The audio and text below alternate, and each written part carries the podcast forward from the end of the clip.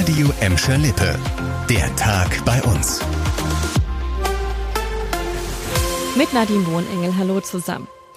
In Gelsenkirchen findet das erste Cityfest seit Beginn der Corona-Pandemie statt. Vom 17. bis zum 19. September wird das Street Food and Music Festival wieder in die Gelsenkirchener Innenstadt gebracht.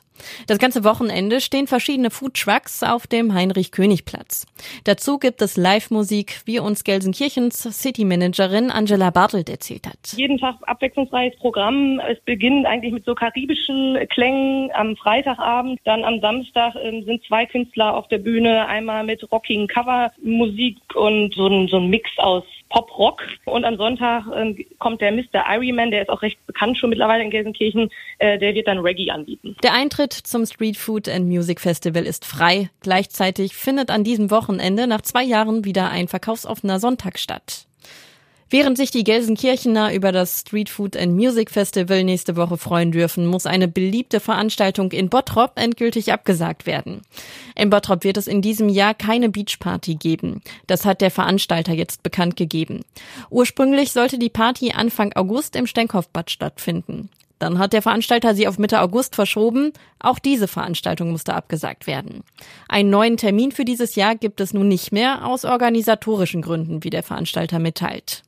Wer bereits Tickets für die Beachparty gekauft hat, kann sie im Trink- und Spare-Getränkemarkt im Fuhlenbrock zurückgeben.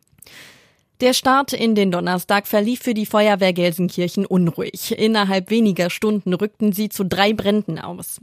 Die erste Alarmierung führte die Einsatzkräfte zu einem Küchenbrand in einem Mehrfamilienhaus in der Burg Gladbecker Straße. Kurz darauf wurden die Einsatzkräfte zu einem Wohnungsbrand in die Stehlerstraße in Rotthausen gerufen.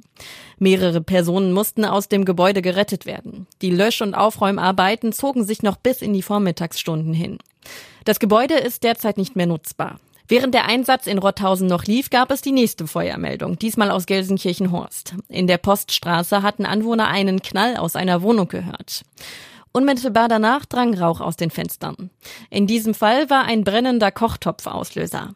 Person kam nicht zu Schaden. Eine Katze im Auto hat in Gelsenkirchen für einen Unfall gesorgt. Das Tier hatte sich während einer Fahrt zum Tierarzt aus einer Transportbox befreit und war durch den Innenraum gelaufen. Infolgedessen sei die 26 Jahre alte Fahrerin von der Straße abgekommen und gegen ein Bushaltestellenschild gefahren, berichtet die Polizei Gelsenkirchen. Sie wurde leicht verletzt und musste zur ambulanten Behandlung in ein Krankenhaus.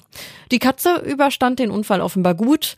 Als die Polizei zum Unfallort kam, war das Tier bereits wieder in der Box. Die Fahrt zum Tierarzt übernahm eine Bekannte der Besitzerin. Das war der Tag bei uns im Radio und als Podcast. Aktuelle Nachrichten aus Gladbeck, Bottrop und Gelsenkirchen findet ihr jederzeit auf radio und in unserer App.